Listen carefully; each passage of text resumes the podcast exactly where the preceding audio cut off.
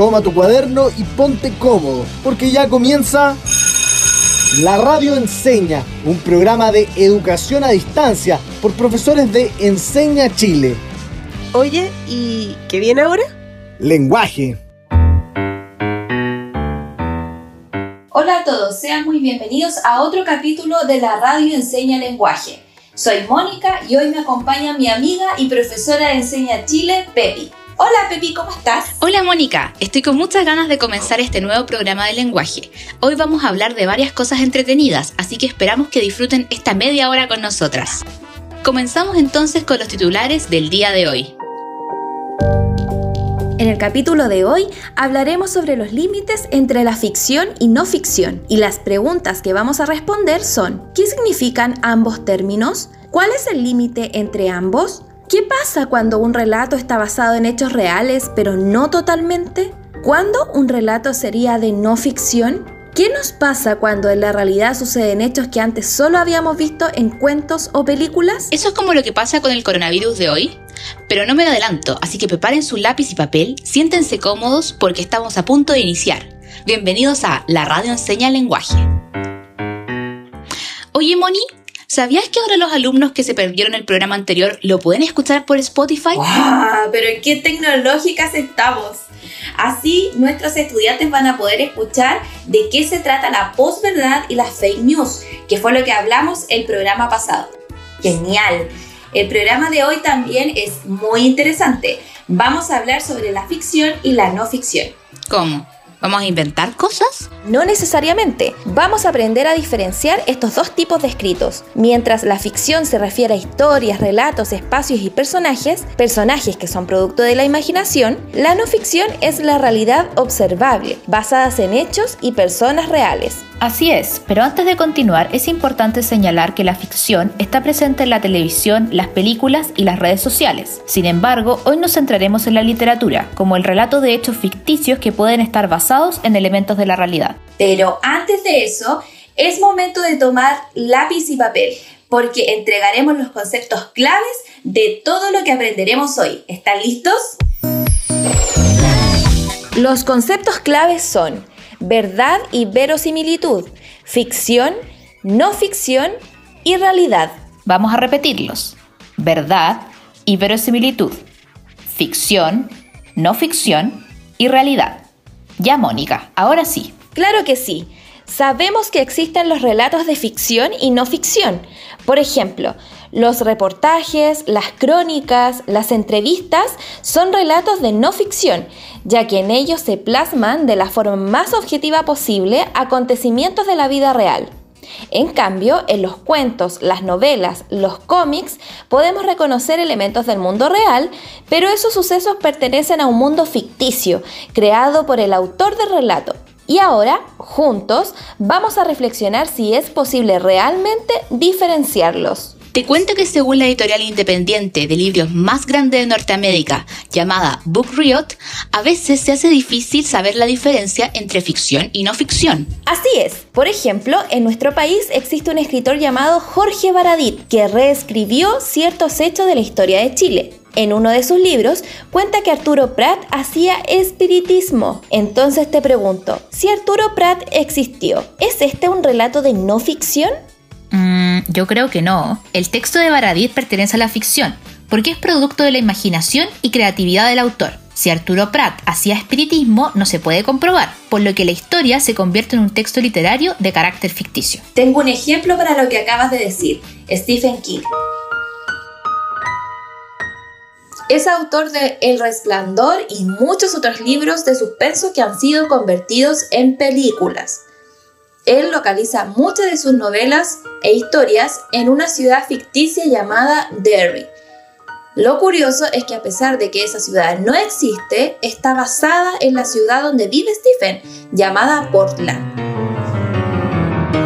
Yo les quiero contar que este tipo de relatos pueden confundirse con los de no ficción, ya que en algunos casos los géneros se fusionan. Entonces, los géneros que le relatan hechos reales, como los que encontramos en la prensa, utilizan técnicas narrativas para aumentar el efecto en el receptor. Esto lo vemos principalmente en los reportajes, ya sean escritos o audiovisuales.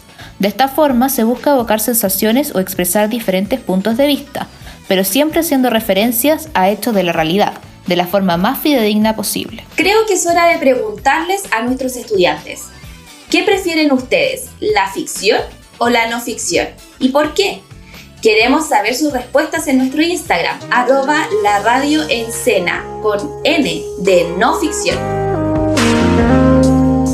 Quedamos muy atentas a sus respuestas. Ahora, Mónica, ¿Qué crees que nos permitiría diferenciar la ficción de la no ficción? Mm, yo creo que podríamos acudir al pacto de lectura, que es un acuerdo que hacemos como lectores al momento de leer una obra narrativa. De esta forma, el lector acepta que todo lo que pasa en el relato forma parte exclusivamente de ese relato y que no necesariamente será igual a lo que pasa en el mundo real. El lector acepta que los hechos relatados son imaginarios, por lo que acepta la historia y sus leyes.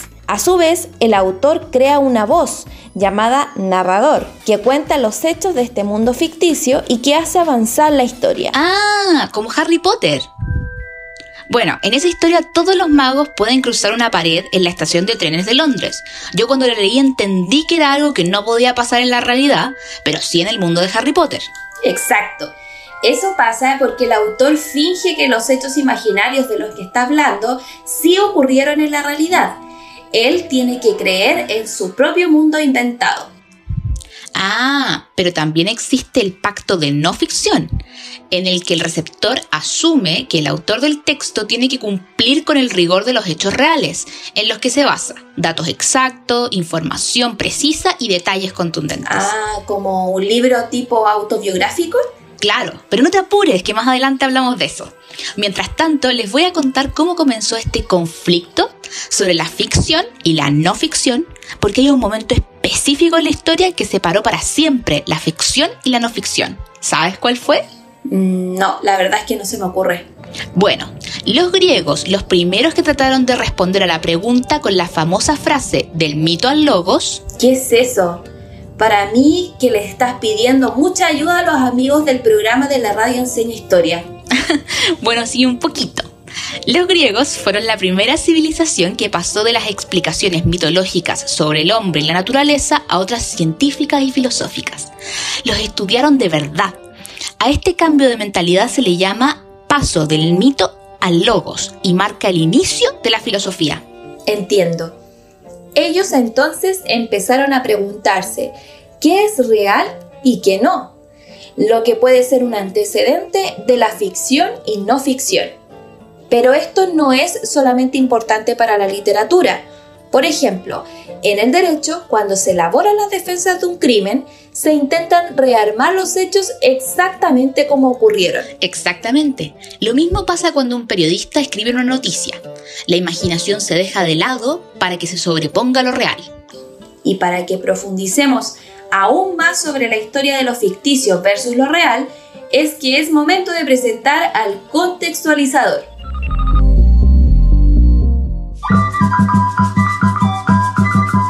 Una de las tantas teorías que se barajan sobre la caída del imperio azteca dice relación con la fusión entre el pensamiento mítico y el pensamiento racional. Ellos creían que existía una profecía del dios Quetzalcoatl que decía: Llegarán a estas tierras hombres blancos y barbados. En 1519, Moctezuma, emperador de los aztecas, recibió una importante noticia gente extraña de dos cabezas había arribado en la costa este del actual México. Fue entonces que Moctezuma dijo, Necesitamos saber quiénes son estos desconocidos. Envíen a cinco emisarios a verlos. A ellos lleven regalos en nombre de los dioses. El emperador pensaba que si esos hombres aceptaban que lo adornaran con los regalos de los dioses, la profecía estaría en lo cierto. Nadie se dejaría adornar con esos regalos sin estar autorizado por los dioses. Hernán Cortés, líder de los españoles, le encantaron los ropajes y Moctezuma se horrorizó de que se confirmara la profecía. Lleven más regalos a esos desconocidos, así ellos se mantendrán alejados. Pero los regalos solo excitaron la codicia de los invasores. Otros intercambios con los españoles dieron lugar a nuevas casualidades de interpretación religiosa, que alimentaron el pánico entre los aztecas, como cuando Cortés dijo, Llevad este casco militar al emperador y llenadlo de oro. La casualidad fue que justo ese casco militar era idéntico a una prenda que usaba el principal dios de los aztecas, Huitzilopochtli. Finalmente, el 8 de noviembre de 1519, Moctezuma se encontró con Cortés cara a cara, convencido de que ese hombre era el dios y sacerdote Quetzalcoatl. Moctezuma cedió ante todas las solicitudes de Cortés. Y así fue, como uno de los imperios más poderosos de la historia, con una población de casi 7 millones de personas, sucumbió ante un grupo muy pequeño de invasores.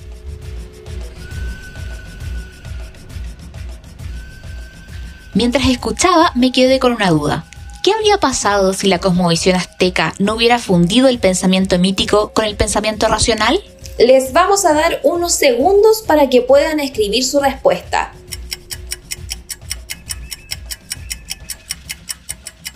Los invitamos a discutir esta respuesta en sus casas. Es importante también recalcar que lo que pasó con los aztecas fue una tremenda pérdida histórica. Y todo porque ellos no veían la diferencia entre ficción y realidad, algo que nosotros sí hacemos al día de hoy. Ahora queremos invitarlos a descubrir que existen diversos géneros dentro de la ficción y la no ficción, y que además hay recursos de la teoría literaria que facilitan su distinción. Oye, pero ¿cómo se presenta la diferencia entre ficción y no ficción en nuestra vida diaria? Mm, mira, para los que no sabían, los libros también tienen un ranking de los más vendidos. Ese ranking se hace dividiéndolos entre los libros de ficción y libros de no ficción. En los últimos años te contaré que en Chile van ganando los libros de no ficción. Ahora bien, ¿qué tipos de géneros entran en ficción y cuáles en no ficción?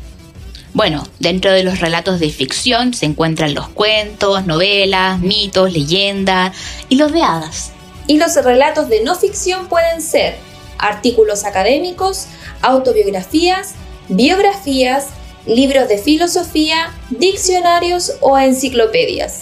Creo que es momento de conocer las mejores curiosidades sobre este tema. Es hora de Letradatos. Bienvenidos a la sección más loca de nuestro programa, el Letradatos. Hoy te voy a contar las curiosidades más entretenidas sobre los relatos de ficción y no ficción. ¡Empecemos! Don Quijote de la Mancha es el libro de ficción más vendido de la historia. No hay una cifra exacta, pero dicen que rodea entre los 200 y 400 mil ejemplares.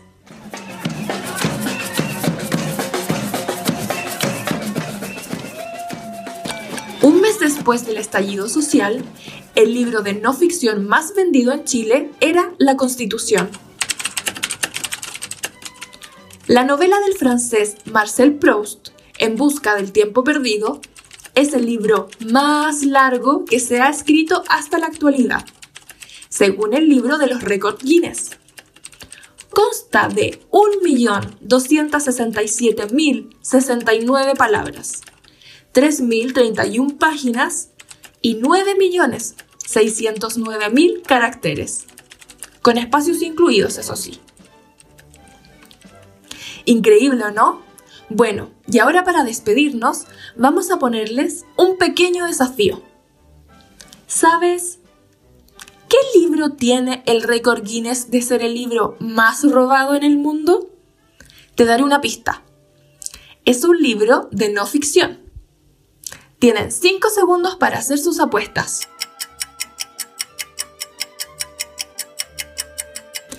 ¡Tiempo!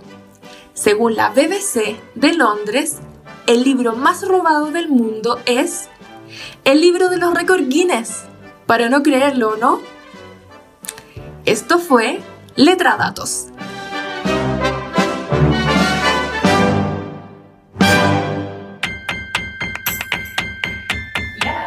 ¡Wow! ¡Qué impresionante todos los datos que nos compartieron en Letradatos! Increíble. Ahora vamos a invitar a nuestros estudiantes a reflexionar sobre ¿qué tipo de relato prefieres? ¿Ficción o no ficción? Esperamos sus respuestas a través de nuestro Instagram, arroba la radio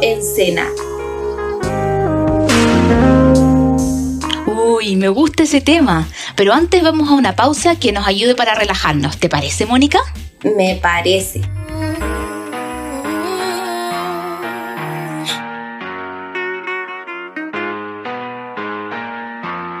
Vengo del simio, la cigüeña de la Dani de la Eva. Y aquí estoy. Del colegio con la monja que me tapaba las piernas. Y aquí estoy. Vengo de la junta de argumentos malos para callarme. Y aquí estoy. Soy la hija del divorcio y prometí no enamorarme.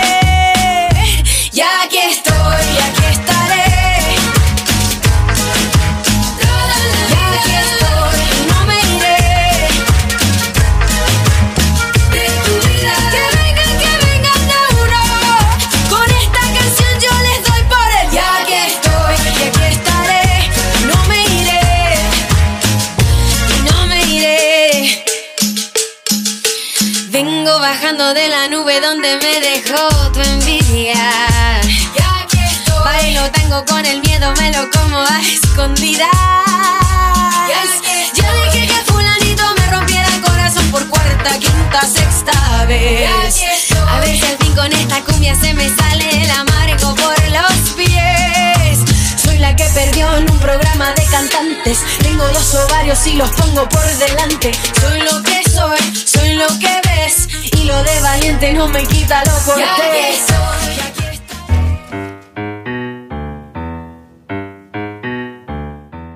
Bienvenidos de vuelta a la sala radial más entretenida del mundo. Aquí continuamos con nuestro programa de lenguaje en La Radio Enseña. Hoy hemos hablado sobre la ficción y la no ficción.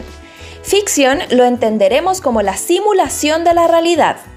El autor la realiza en una obra literaria a través de una voz que él mismo crea, a la que llamamos narrador. En cambio, la no ficción son todos los acontecimientos de la vida real que son observables y comprobables. Al momento de leer un texto, aceptamos que, si es ficticio, tiene sus propias leyes y reglas, por lo que no cuestionamos si es real o no. A esto se le llama verosimilitud, es decir, parecido a la realidad. Esto pasa, por ejemplo, en los cuentos. En cambio, en un texto de no ficción esperamos que lo que se relata haga referencia fielmente al mundo real, es decir, que sea verdadero. Esto es lo que esperamos ver en las noticias. Para dar un ejemplo, vamos a escuchar un cuento. Ay, me encantan los cuentos. Por suerte tengo mi café para poder escuchar y relajarme. Ah, es que en esta historia vamos a escuchar algo que sucedió en la vida real. Es la historia de un famoso deportista que resultó que escondía una gran mentira. Uy, qué terrible mentir. Bueno, entonces los dejamos con la sección El Cuentacuentos. ¿Tú crees que hay una relación entre las bicicletas y los libros? Mm, no estoy muy seguro. ¿Hay libros que tratan sobre bicicletas? Creo que no podría ser al revés, a menos que las bicicletas tengan stickers de libros. No te vayas tan lejos. Mira, te quiero contar una historia sobre Lance Armstrong. ¿Quién es él?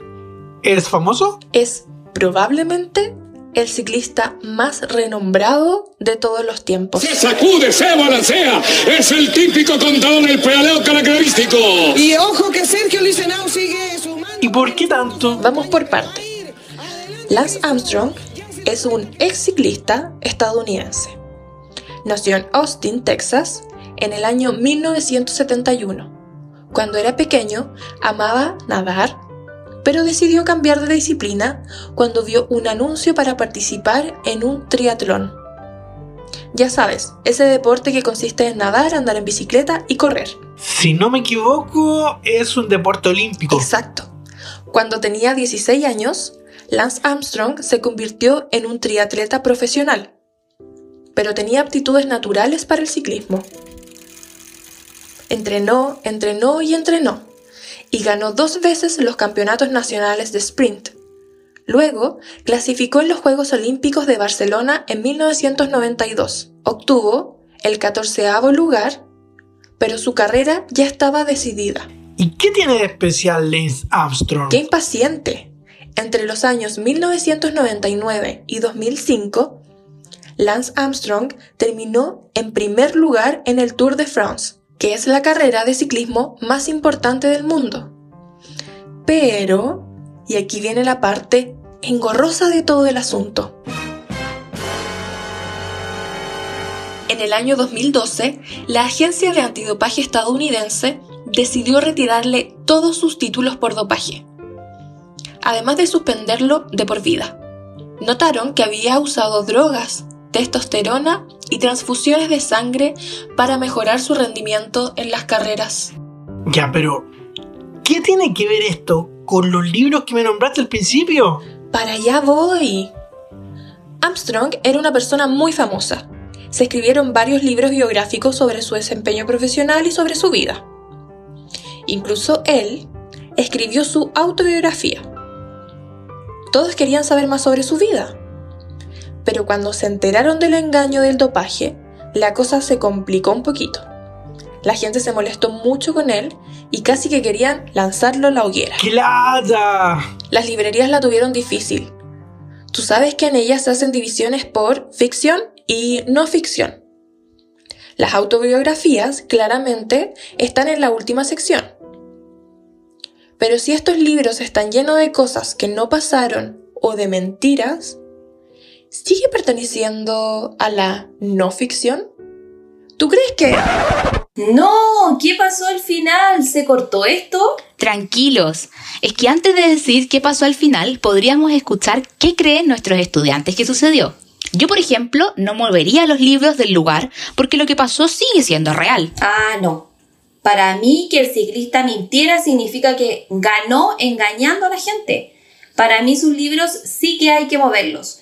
Al menos eso haría yo si tuviera una librería. Mm, igual tienes un punto, pero siento que sus mentiras igual se dieron en la realidad. Me pregunto, ¿se convierte en ficción su autobiografía si hay cosas que no contó aunque sucedieron? Cuando todos leemos un relato de no ficción, ¿siempre se menciona toda la información disponible? ¿Mentir lo convierte en un autor de literatura o simplemente en un escritor de textos de no ficción, como son las autobiografías? Bueno, creo que tenemos que escuchar lo que piensan ustedes. Buena idea. Entonces es momento de... El estudiante Sergio Vargas de tercero medio nos cuenta qué haría él si tuviera una librería. Bueno, en mi lugar también cambiaría el libro a ficción porque si se supone que una, es una autobiografía y tiene información errónea y que no es como él dice, entonces tiene que ver con la ficción, en el fondo no, no tendría no sería una autobiografía porque él mintió respecto a la información que había en eso. Magdalena Morales del Colegio Alonso del Silla tiene solo 8 años y nos comenta por qué cambiaría el libro a la sección de ficción. Yo lo pondría en ficción porque él eh, mintió, entonces el libro deja de ser un libro que se basa en la realidad. Porque cuando uno hace un texto de ficción, pasa por su cabeza todo eso y uno lo va inventando, porque no pasa en la vida real.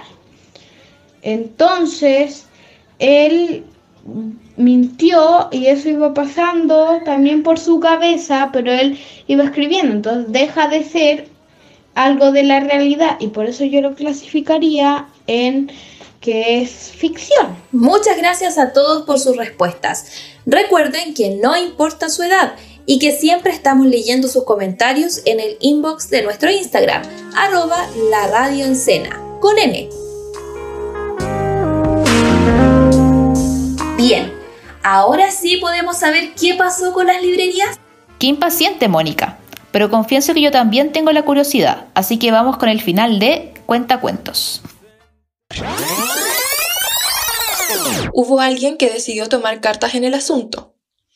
Mainly Library, una librería de Australia, publicó un aviso que decía que todos los libros de no ficción de Lance Armstrong serían pasados al área de ficción a la brevedad. ¿La razón? Consideraron que su obra, al ser una mentira, ya no pertenecía al género de no ficción, porque no pasaron en realidad. ¡Wow! Eso debe haber sido un entretenido debate entre los que trabajan en la librería. Yo antes dije que yo no los hubiera cambiado porque igual lo que se escribió pasó en la realidad. Sí, de seguro estuvieron mucho tiempo decidiendo qué hacer. Ya aprendimos algunas claves para diferenciar los relatos de ficción de los de no ficción. Y que esa diferencia tiene efectos prácticos en la vida cotidiana. Organiza los rankings y también los estantes de las bibliotecas, tanto físicas como las virtuales. Claro. Y ahora, Mónica, yo tengo una pregunta para ti y para nuestros estudiantes. ¿Es realmente posible separar la ficción de la no ficción? ¿A qué te refieres, Pepi? Bueno, por ejemplo, ¿qué pasa si yo mañana escribo un libro sobre cómo viví la crisis del coronavirus, pero en vez de poner mi nombre, me hago llamar Juana en la historia? Y además cambio algunos detalles, como por ejemplo la comuna donde estoy o las personas con las que vivo. ¿Estoy mistiendo o estoy creando algo nuevo? es que la literatura permite crear mundos nuevos, pero los autores siempre toman algún elemento del mundo real. Por eso, aunque nunca habíamos vivido una pandemia como la actual, sí existían películas y libros que hablaban de estos temas. Y obviamente, todos podemos crear relatos de no ficción sobre el coronavirus si somos objetivos y relatamos la realidad. O de ficción si utilizamos recursos del mundo real para crear un relato verosímil. Esto no convierte el relato en una mentira, simplemente se convierte en un texto de ficción. Ah, claro. Es por esto que podemos afirmar que los límites de la ficción y la no ficción no son estáticos ni rígidos. No es blanco o negro, puede haber gris, y por eso queremos reflexionar con los estudiantes sobre esto. Por eso trajimos dos ejemplos para trabajar. Cuenta de qué se trata el primero y yo sigo con el segundo, Pepe. Genial, porque parto con uno de mis libros favoritos, A Sangre Fría, del escritor Truman Capote. Este libro se transformó en un clásico y fue descrito por su autor como una novela de no ficción. Es decir, son historias reales aparentando ser ficcionales. ¿Y este libro entonces es una historia real? Sí, el 15 de noviembre de 1959, en un pueblecito de Kansas en Estados Unidos, cuatro miembros de una familia fueron salvajemente asesinados en su casa. Los crímenes eran, aparentemente, inmotivados y no se encontraron claves que permitieran identificar a los asesinos. ¿Y Capote fue a investigar? Sí, para poder escribir las historias, los periodistas que trabajaban como Capote se convirtieron en auténticos detectives, siendo solo capaces así de plasmar en el texto todo tipo de detalles. Observaban en directo las situaciones y escenas cotidianas, registraban el habla y entrevistaban. Genial. En estos relatos, ficción y realidad se confunden. No es un relato periodístico ya que no es 100% objetivo tiene los matices de su autor y quien relata la historia no es precisamente Capote, sino que es un narrador ficticio. Sin embargo, los hechos relatados ocurrieron en realidad. Es decir, hay verdad y verosimilitud a la vez. Y esa idea de novelar una noticia generó un tremendo revuelo en su momento. ¿Eso por qué? ¿Era ficción o no ficción? En estos casos, la línea que divide la ficción y la no ficción se hace súper delgada me encantaría que nuestros alumnos nos dijeran qué piensan ellos. Preguntémosle, ¿piensan que A Sangre Fría es ficción o no ficción? O tal vez deberíamos dejar de pensar que existe una diferencia entre ambos términos? Escriban sus respuestas en nuestro Instagram, arroba la radio con N en vez de con ñ. Creo que es hora de demostrar que hemos aprendido hoy muchísimo. ¿Te parece, Mónica? Es una súper buena idea, Pepi. Vamos a poner a nuestros estudiantes en una situación y ustedes nos tienen que enviar sus respuestas a nuestro Instagram, arroba la radio con N de no ficción. Muy bien, la situación es la siguiente. Una persona escribe un diario o bitácora de viaje que hizo completamente sola por lo tanto, no podemos comprobar que lo que escribe en él son hechos reales o falsos. La pregunta que los invitamos a reflexionar es, ¿la bitácora que escribió es un relato de ficción o no? ¿Qué creen ustedes? Todos sus aportes son bienvenidos. Uy, aprendimos muchas cosas. En síntesis, primero vimos qué es la ficción y la no ficción. Después vimos algunos ejemplos de textos que tienen por propósito relatar acontecimientos ficticios, basados en hechos reales o no, y otros que tienen por propósito relatar hechos reales. Pero como los géneros y las formas de relatar se pueden mezclar, en ocasiones la diferencia entre ficción y no ficción se difumina. Pensemos, por ejemplo, en Harry Potter. Si bien se observan elementos del mundo real, gran parte de la historia sucede en un mundo que tiene sus propias reglas, es decir, son ficticios. Harry Potter es una novela, pertenece al género de la ficción. Por otro lado, una noticia en el diario sobre el éxito de ventas de Harry Potter sería un texto de no ficción, que describe un acontecimiento del mundo real. Es increíble lo que hemos aprendido. Ahora queremos dejarte con algunas preguntas para que reflexiones. ¿Qué pensabas antes de esta clase respecto a los relatos de ficción y no ficción? ¿Qué piensas ahora? ¿Qué fue lo que más te llamó la atención de lo que aprendiste? Hemos llegado al final de nuestro programa. No te creo, se me pasó volando. A mí también. Los esperamos entonces la próxima semana con más historias sobre el lenguaje y la comunicación. Termina la clase y parte el recreo. Descansa. Nos encontramos mañana a esta misma hora en la radio enseña.